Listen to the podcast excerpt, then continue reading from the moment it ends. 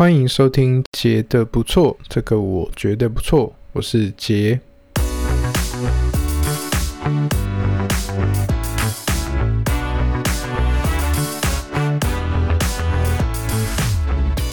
杰是理工背景的智商摄影师，用轻松易懂的方式讨论心理健康相关议题，从生活中理所当然的事，提供意想不到的思考角度。现在时间是早上的六点，那我在录音。你各位起床了吗？大家知道美国强大的秘密是什么吗？美国强大的秘密就是。哎、你在睡觉的时候，美国人都在工作，所以大家赶快起来工作了。我想跟大家说过，我其实是算夜猫型的人，但是我最近不知道为什么，最近两个礼拜吧，都会早上五点自动起来，真的已经持续两个礼拜了。然后真的想说，是不是因为比较忙啊，压力比较大？可其实事情也忙得差不多了，可是还是都这个时间会起来。有时候会继续睡啦，可是像今天就是，哦也没什么重要的事情，啊起来也不是精神很不好那种起来，就起来把事情做一做这样。所以既然不是压力，我就觉得，诶自己是不是莫名其妙从夜行人变成晨行人了？那这样的改变呢，可能就是年纪到了吧，我也不知道啦。也因为这个原因，我今天想跟大家聊聊一下。诶，我作为心理师，我平常的作息大概是怎么样？我之前有聊过嘛，我为了当心理师，我其实也蛮把我自己的生活弄在一个跟戒案有关的 tempo，然后周末啊也不太出去玩啊，这可能是因为我个人的宅啦。但我通常也不太可能喝酒或者是社交那种聚会，因为那个去了可能会把我的你知道生理状态或是情绪弄到有一点。高高低低的啊，我不太喜欢那样，我觉得那会影响我的接案的状态。我的心理师生涯其实，哎、欸，我算没有上过班哦，我算是没有去，就是机构，不管是学校啊，或是那种一个单位，然后去上过那种朝九晚五的班。我从我一出道就是自由接案的心理师，这也跟大家简单的。科普一下齁，就是心理师大概，嗯，就有这两种啦，一种是在机构上班的，啊，另外一种就是他自由接案。那他自由接案的案是什么？其实他就是 freelancer，他看要要怎么样把他的一周的工作时间填满。那有的人可能是用接个案，有的人是用演讲，那通常会是这两种混搭啦，不然你就当其中一种就好了嘛。接案。你大概就可以一个礼拜决定哦，自己大概要接多少案，然后礼拜几工作。你会发现你整个礼拜时间都是个空白画布，然后你要把它填满。那我今天跟大家分享的也是我自己找了好多年哦，我这样摸摸摸索好多年才找到一个我自己比较舒服的节奏，也跟大家分享我中间是怎么思考的，跟为什么会变成现在这个安排的方式。第一个部分是，虽然叫做自由接案啦，可是大家知道，其实没有那么自由啊，没有真的自由到说，哎、欸，你什么半夜三点去接一个案嘛？你知道案来的时间它还是有个规律的啊，那你就是要在有案的时间去工作嘛。那像我们社区接的案，就是你各位下班之后会过来咨商嘛。通常是这样，我们接社区的成人案，大部分的人都还是朝九晚五的。通常我们案比较多的时间是平日晚上跟周末，对吧？就是我我们算是时间是跟大家反过来的。你们上班的时候，就是我们在做其他事情的时候；那你们下班过来我们这边，就是我们工作的时间。在这就有一个问题啊，就是啊，假如我要追着案跑好了，我就是。平日晚上跟周末工作，那第一个问题就是会遇到说，哎、这样我就没朋友哦，对不对？因为你的时间都跟大家错开嘛。那基本上跟大部分朝九晚五的朋友工作的话，可能就会零交集。好，那这一题的解法大家不太一样啦。刚才那个是我们这边案源的基本逻辑就是这样，平日晚上跟假日比较多，啊，其他时间不会说没有，但是就相对少一点。那有的人是可能没差啊，我知道赚钱，我不需要朋友哦，那他可能就可以都接。那有的可能是，诶、他有小孩，他有家人，他们小孩白天送托婴，所以他可以去上班，他可以去接案，他晚上就想要回家跟他的家人团聚。诶、欸，其实蛮多人是这样的啦，所以他们可能就是会接，就是可能接到五六点下班回家了，然后后面晚上的时间就是啊，交给我这种没有家室的人来接，哎、这这不是一个开玩笑，这是真的。我最开始啊，我刚出道的时候，我就是跟我的机构说，我说哦，那些老师们他们都已经有家庭要顾了，所以他们不能接太晚。那我平常就是夜猫子嘛，我没差，所以你就派那种哦很晚，也没有很晚啦，可能就是我大概做完就会工作到九点多这样，八点多开始谈，然后谈到九点多的这种案。啊，对我还行啊，没有没有没有到真的很晚。我我一开始就是从这种案开始接，因为大家晚上可能不行，那我晚上可以，所以我就开始有一些个案的工作。好，那再来面临的下一个选择就是，那我到底要接几天嘛？或者我周末到底要不要接？就是平日晚上我可以啊，那我要把我平日晚上全部奉献给工作吗？还是我可以就有周末接一天的话，我可能就可以空。两个平日晚上出来，好，那我我觉得这个问题是可以这样思考啦，就是这两个东西哈，它没有绝对的好坏嘛，它是取舍，所以它就是一种等价交换。那你可以想一下，你换到什么？这个就跟前面那个你在睡觉的时候，美国人在工作的笑话是一样的哈。哦，你在工作的时候，美国人也在睡觉啊，就像现在这样。你就像我们这种自由工作者，你没有真的。说你做比较少啊，你只是时间跟人家交换嘛，也是别人工作的时候你不用工作，但是你工作的时候别人也不用工作啊，它就是一个相对剥夺感的交换嘛，所以你就可以去想，好，假如我像我这样，我平日哦白天大家都在上班的时候，然后我不用工作，我可以睡到中午，我又觉得很爽吗？好，一点点。那如果是周末哈，我上周末班，然后看大家都在玩，大家都 p 出去玩的照片。然后我要结案，我受得了吗？这是取舍嘛，这是交换嘛？那我自己觉得不行，我觉得这样太崩溃了。我在睡觉，然后别人没有工作，我没有觉得特别爽。可是当如果我要一整天接案，可是看大家都在外面玩，我会觉得啊不开心。诶，所以我最后的安排就是，我平日晚上通通接案，然后周末就是完全休息，跟大家一样是休六日。好啦，这当初还有一个小原因，是因为那时候的女朋友喔，她是上班族嘛，然后我们算是远距，好，在远距那一集喔，偷偷的透露，我周末不接案，这样我们能相聚的时间也比较完整啊，不会诶，周末只有一天可以见面，然后另外一天我要去上班啊，所以这个模式就一直从那时候，然后到现在都是如此。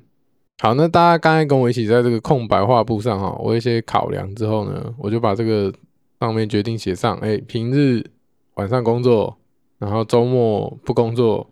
好，为什么先这样画呢？因为我们刚讲都是个案工作嘛。我讲说一个自由接案的心理师，他不是只有可以接个案可以，可是为什么我们要先把筛个案的时间决定好？因为个案的可变性比较低啊，不是不是说个案。比较难乔什么的啦，是因为你约了一个个案，你就是每个礼拜要跟他谈啊，对不对？他就是一个卡最大空间，你也不太可能改来改去，因为你一周一次。那如果你这周跟他改礼拜五，那下礼拜瞧一瞧啊，你们只有礼拜二，那你们是不是三五天就会见面了？其实这样也不太好嘛，就是那个节奏跟频率会很被打乱，所以。原则上，我们都还是会以个案的时间优先，那会尽量让它固定在每周的同一个时间，然后不要去调动它。诶，如果调动它的话，时间会变得非常的混乱。那这后面我们再慢慢补充。好，那说到这个接个案，你大概好奇说，哦，那你一天接几个？啊，你一个礼拜接几个？你这样五天的晚上，这样应该至少接个。什么五四二十吗之类的啊？也没有那么多啦。我我今天没有五天工作，我大概接案是接四天，那哪四天不一定，看每一周的状况，但是就是平日我会接四天。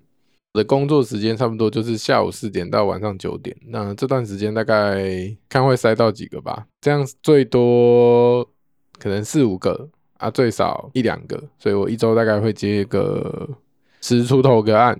呃，纯纯粹个案的话，那些演讲或者我平常自己在可能智商所做一些杂物，或者是像我现在在录 Podcast 这不算，我一周大概十出头个个案。好，那那他会想说。哇，那你这样一个礼拜，你只要工作十小时就好啦，你这样很爽啊，就是完全没有，完全不是。我我可以跟大家换算一下啦，你说以一个上班来说的话，那个体感的负重大概是怎么样？不是我自己而已哦，我们跟同事之间，我们就去聊说，你接案量的那个体感的辛苦大概是怎么样？如果你今天接了三个案，那你的感觉差不多就是。上了一天班啊，因为我没有上过班，但是别人有嘛，或是那个体感就是也也不用有没有上过班啦。你接完三个案，然后你下班，你大概就是还可以正常过你的生活跟社交互动，就你还是会想跟人讲话，你就是一个非常正常。我今天上完八小时玩的那个没电的状态。啊，如果接完四个的话，就会有一种美丽的感觉，就是哦，今天是多做，今天是。加班的那种感觉哦，这个加班的感觉不是说跟个案工作的时候啦，跟个案工作的时候真的不会有感觉，就是像你在场上打篮球的时候，你其实不会觉得很累，你 你就会觉得很专注。可是你下场就是说哦，哎，今天特别累的那种感觉，但是会很明显，你就会开始不想跟人讲话，就说哦不行，我今天上班已经耗光我们讲那个心力的电池了，所以我没有办法社交了。四个就会有一点累，然后五个哦，五个就不是上班了，五个就会有点像是带营队，就五个大概就要你的作息也配合才可以接起来，比较接个案的时候既不累，然后你下班的时候有还可以有一些生活的品质。那我说的作息的配合到底是怎么样？像我就是接平日晚上嘛，我讲差不多四点到。晚上九点，所以我的作息我大概都扣掉最近，最近真的太怪了，最近就突然变阿北了，就都早起。但是我以前通常啦，我我大概蛮规律的，都是晚上两点睡，然后早上十点十一点起来这样。那这个安排其实是我有时候会刻意睡比较晚，我不能太早起来，因为我太早起来的话，我到晚上可能八九点我就会想睡了。那我这个作息安排有一点是让我在我工作的那段时间里面，不只是能工作而已。那段时间要是精神是好的，精神状态是高的，因为毕竟我们是一个比较需要集中力，身体是有体力的时候，你去想那些很像连结、联想的东西，你知道你比较放松的时候，你的创意会比较高嘛，你才想得到那些意料之外的。啊，如果你是精神状态不好、很紧绷，你接案你可能就只是。把一些很基本的东西做完而已，但是智商那些诶、欸、意想不到的连结都是这种，有时候就只是你有没有睡饱的差别而已。所以我们这工作睡饱，我觉得超级重要的。在我这个作息，其实我可能白天也可以接一些案吧。如果我十一点起来，我有时候会接到早上案，可是那除非是万不得已。不然那个其实会打乱我生活的节奏嘛。你看，如果今天是啊早上十点接到下午啊跟同同事一样六点下班，然后隔天又变成是四点接到九点，那我就会有点一直在轮班呐、这样子其实很不好嘛。所以我尽量让每天都固定在一起啦。固定有一个很重要的是，你不固定，你乍看之下，诶、我好像一个礼拜接很多天，四天，可是其实我。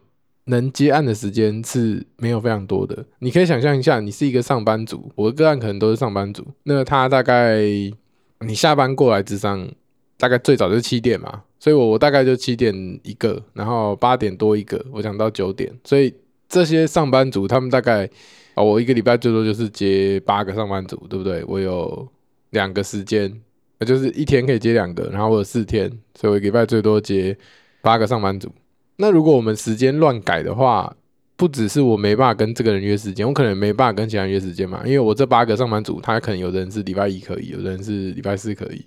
那如果我先把他可以的时间给别人了，然后其实另外那个人他是都可以的话，那我是不是另外一个个案时间排不进来的之类的？就其实能变性没有那么。想象中的高啦，所以像刚才那个状况，你只要一乱掉，你就是哦，不然好，你都可以。那我我们把礼拜四，我帮你换礼拜三的时候，你可能你整个就会大乱，然后其他个案就会排不进来，然后会就会产生连锁的反应，或者像我讲的，这礼拜哦跟他礼拜五约智商，结果瞧一瞧，你们下礼拜只剩礼拜二可以，那你们就会只隔很短的天数。所以其实真的是，不管是智商对于那个固定架构的要求啦，还是实际上，在这种诶、大家可能能对在一起的时间没有很多，其实都是固定时间比较方便嘛。你可以想象一下哦，我每个礼拜有其中一天会去健身房，可是你一定要去哦。跟我每个礼拜固定礼拜三会去健身房，你觉得哪个对你来说比较轻松？其实固定时间那个嘛，对不对？就是你时间比较好安排啊。你就是哦，不行，礼拜三我不能约啊，我我要去运动。那除非真的有万不得已的事情，好，那可能。就那礼拜不去，或是怎么样？但如果每个礼拜都处于这种，哎、我有一天会去，但我不知道怎么去的时候，你会变得生活很难安排嘛？那我觉得之上的这个安排，不管对个案或是心理师，其实固定它都会创造某种稳定性跟，哦，就是那天去，我们就心里有一个底。那后面的这天我也都帮你留下来，那我的个案也都会把每个礼拜这天留下来。那当然每个礼拜有一些小小变化，OK 啦。可是如果大部分的人都还是一个固定的架构的时候，比较不会乱掉。那也是基于这个，为什么我不太白天接案？因为我们工作其实不是只有智商嘛。我就像我讲，我有时候会去接一些演讲，那演讲它就会是白天。那如果我接了白天的案的话，我可能就会因为，诶，我今天需要去演讲，我必须要跟我的个案改时间。那我也不太喜欢这个事情，跟。这样的调动其实会造成某种程度的混乱，所以我就是固定晚上接案，那白天就有空出来时间。如果没有演讲，我就会是休息，或者像我这样，我做 podcast，我做一些呃我私人的事情。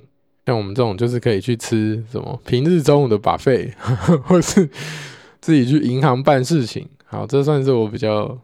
觉得比较优势的，那你说去看什么早场的电影票，大概没有办法，因为我没有办法那么早起。但现在可能可以挑战，我现在我现在七点多了啊，然后等一下可能就可以去看一个早场电影之类的。诶，我不知道大家听不听得出来，今天这个我是凌晨五六七点的状态，跟平常晚上录音的状态不知道有没有不一样。我自己没有感觉啦，我觉得我现在状态还 OK。诶，如果你们觉得有差，你们再跟我讲。反正我最近都变得。很早起，哎，不过固定作息还有一个好处啦，就是大家都知道你的作息固定是这样。像我可能就会，在我们智商所嘛，我就会半夜呃讲一些公事在群组，好，这种人最讨厌了。但大家习惯了还好。然后白天就是大家知道我可能八点、七点、九点、十点，我一定都还没起床。我只要没讲话，就是还没起床，大家也不会讲什么，就会说哦，那个师姐还在睡，那就。他们就会都先处理掉啊，剩下的等我起来，我再用。这样，我我觉得这样小默契还蛮好的。好了，那这样听下来就是，诶、欸，虽然时间是要自己安排的，可是我好像有经历了一些充分的思考。实际上，我觉得作为一个行动工作者，时间就是还是会很零碎，不可能那么完美嘛。我们刚才讲的都是完美的理论上。实际上，好，我可能每个礼拜我就是这样十出头个个案，但大家可以想象一下，实务上就是不会每个都来嘛，就是一定会有一偶尔有人请假，或是有人遇到状况，或是有人要调整，所以只会少不会多。然后你又会没办法个案每个时间排那么紧，你说我三点到啊四点，四点到九点这样几个小时，我们扣掉中间的休息时间，大家可以排，就是我讲五个案。对不对？四点、四点、五点、六点、七点、八点，诶，这样没有扣诶，所以四个案，这样只能四个案。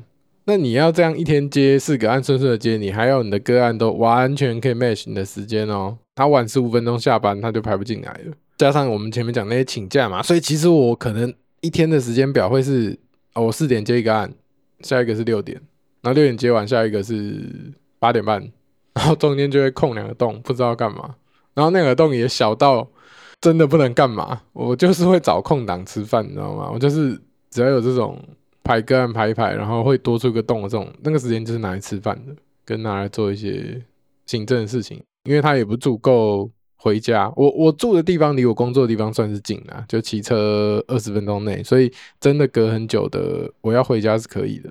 但刚才隔那种啊前后差一个半小时那种，就是很尴尬。你一到家，你大概摸一摸又要出门了，没什么意义。其他的这些时间，因为你又不知道每个礼拜固定谁会请假，你不知道，其实你不知道啊，你可能必须到前一两天才知道哦，那边会有一个洞。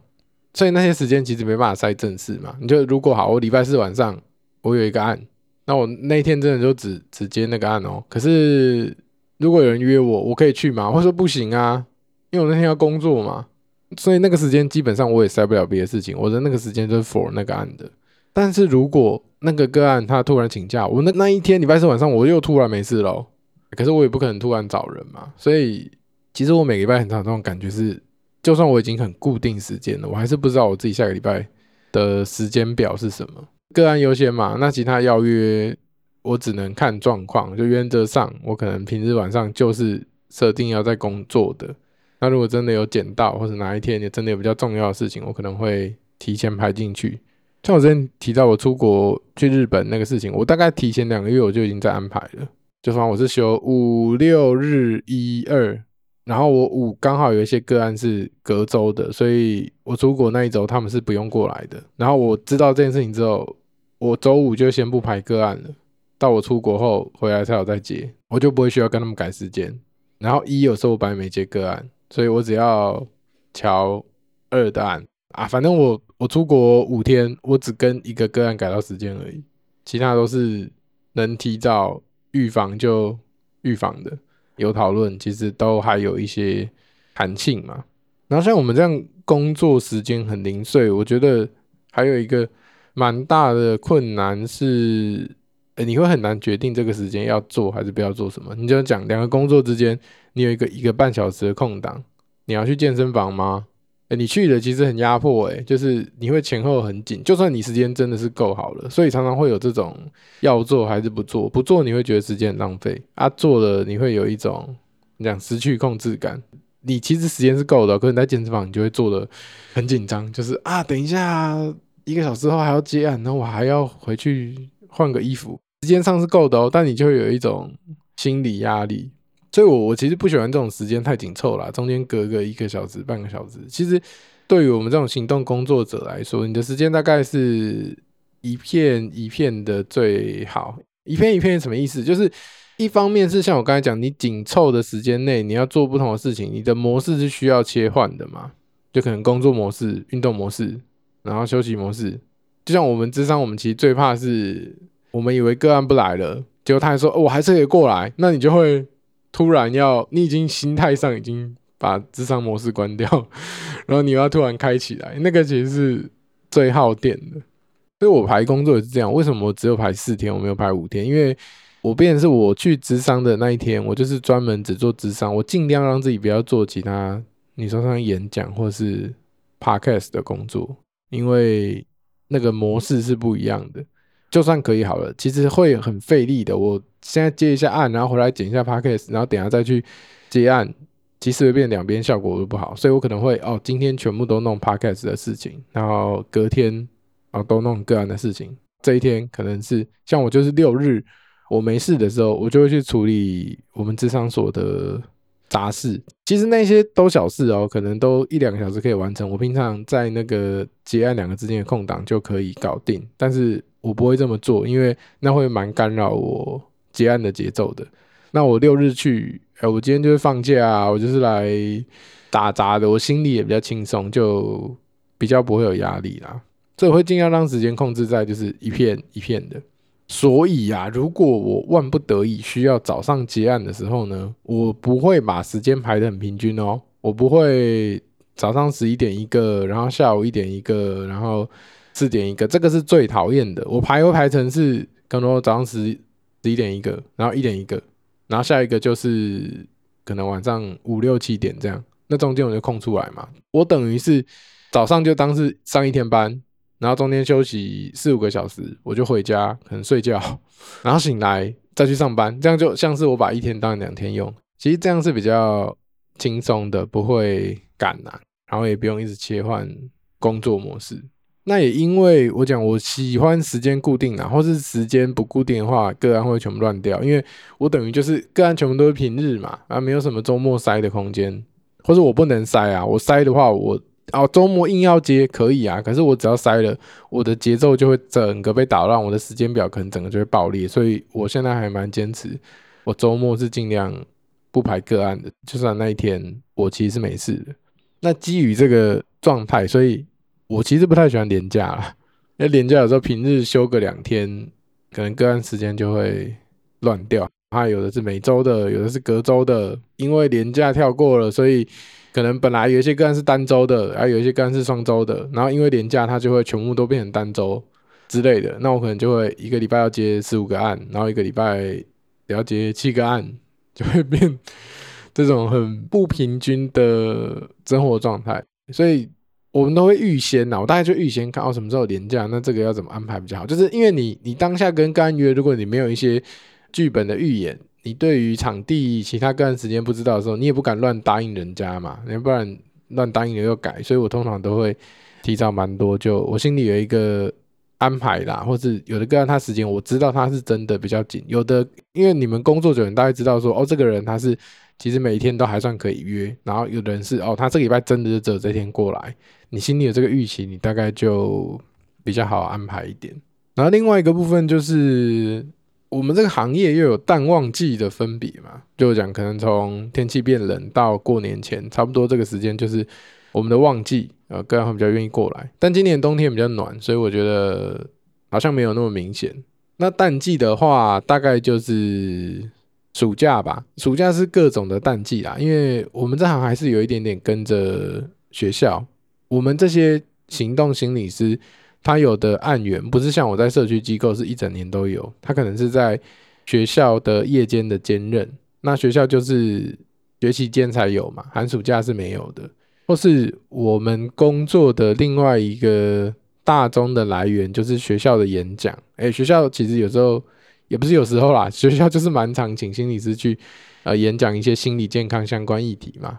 我们这几年大家比较重视，那要怎么推广心理健康？其实学校就是会请一些心理师来讲一些他们专长的议题，让学生增加职能。那他知道，可能他就不需要呃进到咨商的这一步之类的。所以我们其实演讲很多合作对象就是各级学校，然后或是像大专院校这些东西。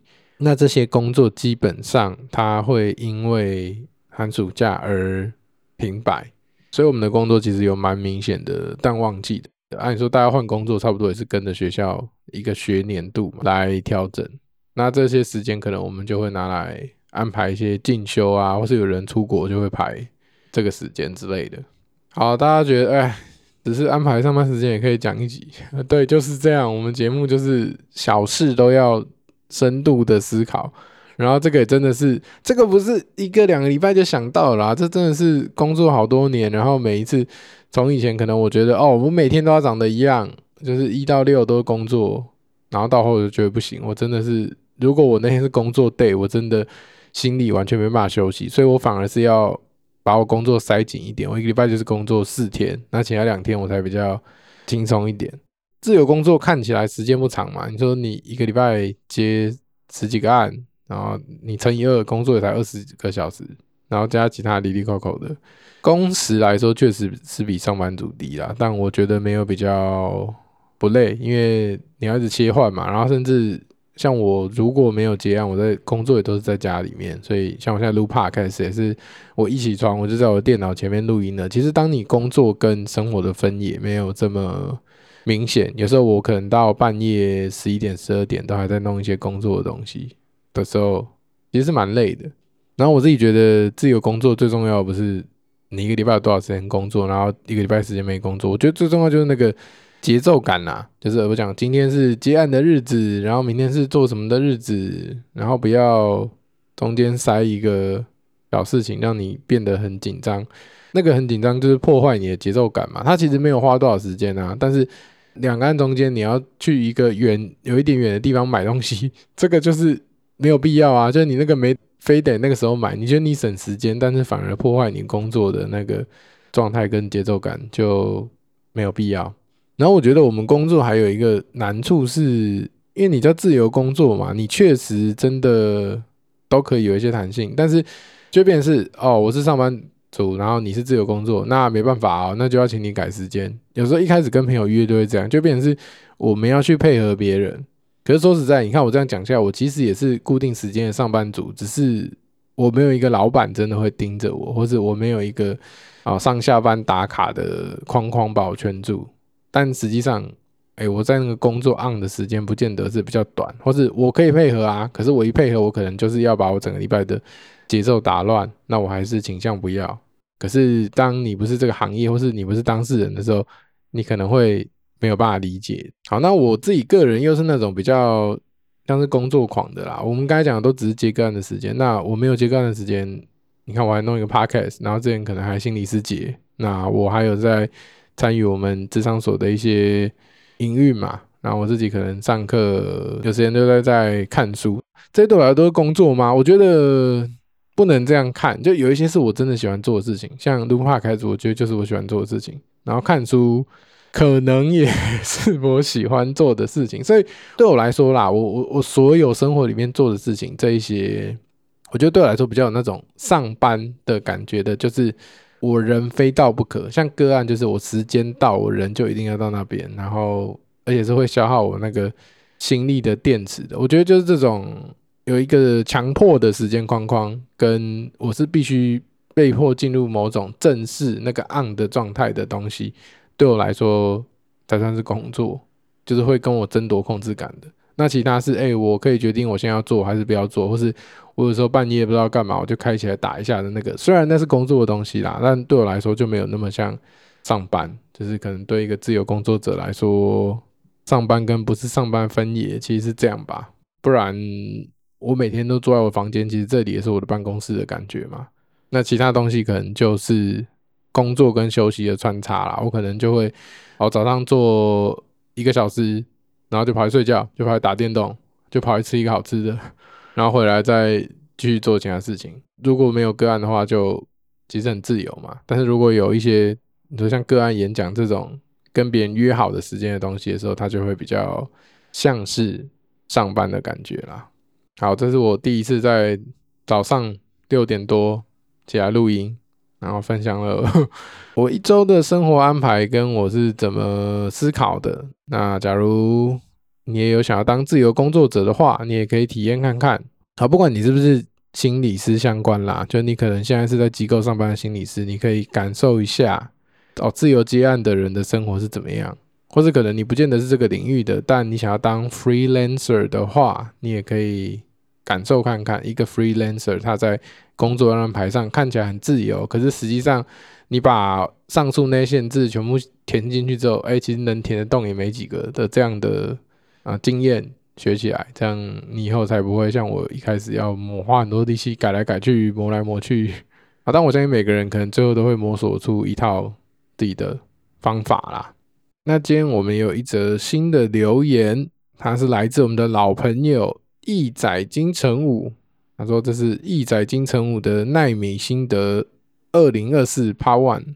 一样感恩杰哥，赞叹杰哥进入四十大关哦，这个是非常新的留言。EP 三八听到自己的留言，有一种线上线下交流的初体验。年度汉字问就是住啦，哈哈。EP 四十的推敲梗是唐代诗人贾岛这个苦寒穷逼，不知道哪个字比较好，比学测考生还犹豫，竟然巧遇文坛祭酒韩愈，挂号未免也。太刚好，感觉事情不单纯。然后韩愈就建议他说：“你就写‘深敲月下门’比较好。”就是老师突然出来改作业的概念，突然写作业写到一半，然后有一个全台湾最有名的国文老师，然后来帮你改的那个概念。然后他说：“哦，对了，记得叫唐宋古文不要八大家。”好，这也是一个谐音笑话。感谢提供啊，大大家都被唐宋古文八大家给扒这样。对，我们就是需要像我们老朋友义载金城武一样，这样跟我们线上线下交流。然后他说的没有错，就是你知道这种古人，你知道一天发生那么多事情，基本上哈，现在会被记下来的啊，一定都有一些猫腻在，就没有人刚好这么晒，然后在那边生推月下门，然后生敲月下门，然后刚好就当时全国最强的文学家就突然来建议你，这感觉就是。什么塞好的大内宣，才会这样子吧？不然哪有那么刚好的事情？所以我们就是要啊，但这个故事是很经典啦。啊，但这是一个叫什么古文的媒体试读啊，就大家当然那个道理是可以听的，但那个剧情我们就保持一个持怀疑的态度，就是哪有那么刚好的事情？好，那感谢各位的收听。如果你喜欢我们的节目的话，麻烦帮我们到 Apple Podcast 上面按五星留言好评，然后我也会把各位的留言念出来。欸，我蛮喜欢这种在这种线上线下跟大家啊非同步互动的感觉啊，也让我觉得做节目是比较啊不孤单的。然后非常感谢你的收听，我等一下应该要去吃一下早餐呐。那我们就下礼拜三见拜拜。